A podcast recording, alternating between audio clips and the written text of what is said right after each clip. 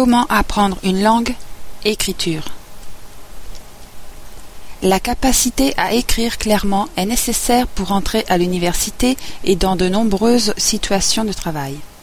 Certains apprenants peuvent ne pas trouver nécessaire de travailler sur leur écriture s'ils veulent seulement apprendre à parler dans la nouvelle langue.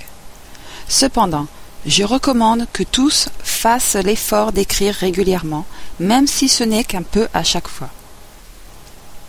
Écrire est une excellente façon de vous entraîner à un usage correct de la langue. Vous avez le temps de vous exprimer avec soin lorsque vous écrivez, alors que dans la conversation, vous avez une plus grande pression et vous devez être plus spontané. Lorsque vous écrivez, prenez le temps d'essayer de le faire correctement. Faites un plan de ce que vous allez écrire. Si vous n'organisez pas vos pensées à l'avance, vous ne pouvez pas écrire quelque chose qui ait un sens dans une langue étrangère. Lorsque je corrige l'anglais, je suis toujours surpris des locuteurs non natifs qui envoient des emails et d'autres textes sans même utiliser un vérificateur d'orthographe.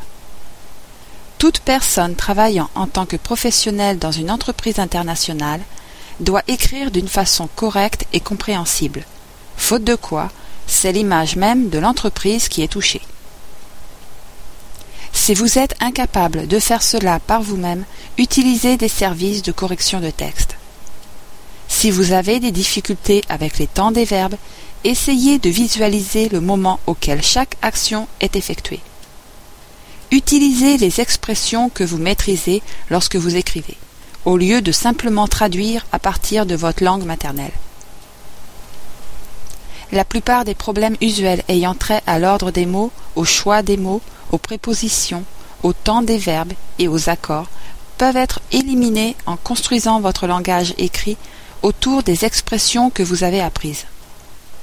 Jusqu'à ce que vous parliez couramment, essayez de parler de la façon dont vous écrivez et d'écrire de la façon dont vous parlez, en phrases courtes, simples et complètes. N'essayez pas de parler familièrement, puis d'essayer d'écrire une prose empruntée ou compliquée. Même si les natifs parlent d'une façon approximative et utilisent beaucoup d'argot, en tant que débutant, vous ne pouvez pas vous permettre de faire la même chose. Vous n'avez pas de base suffisamment solide dans la nouvelle langue. Vous devrez pouvoir cerner le langage familier ou l'argot de façon à pouvoir le comprendre. Mais il est mieux que vous l'évitiez avant de parler suffisamment couramment et d'être vraiment certain de savoir quand l'utiliser. Même si c'est un travail difficile, écrire est une manière excellente de développer une véritable éloquence dans une nouvelle langue. Si votre langue parlée est similaire à votre style par écrit, chacun renforcera l'autre.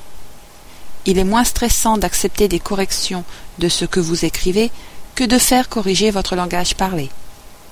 Les corrections de votre travail écrit peuvent alors être appliquées à votre langage parlé.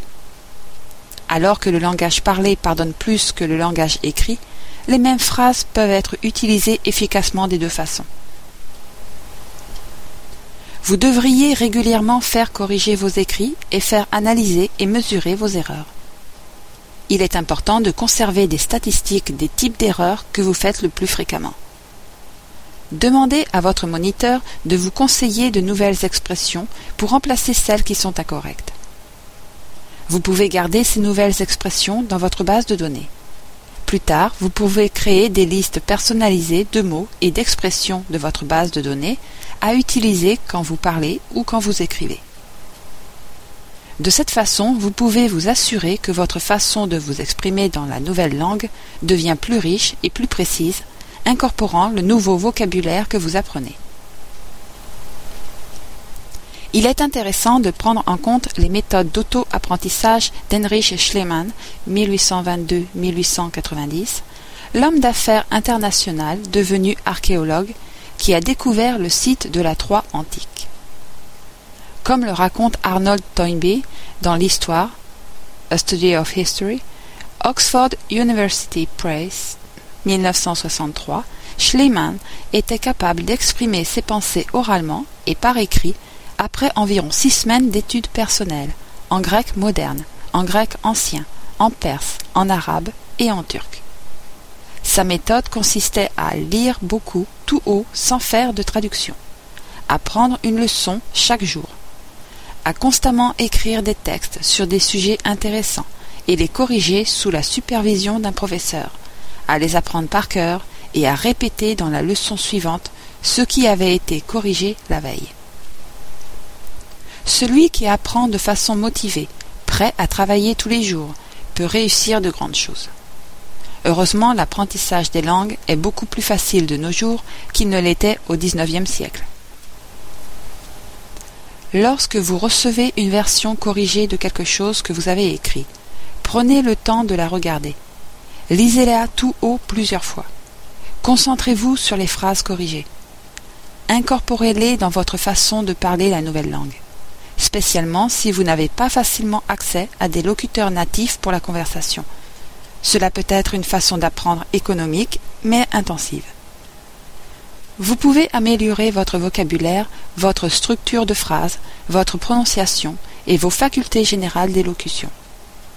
Vous pouvez vous préparer à ce que la plupart des gens considèrent être la partie la plus agréable de l'apprentissage des langues, la conversation avec un locuteur natif.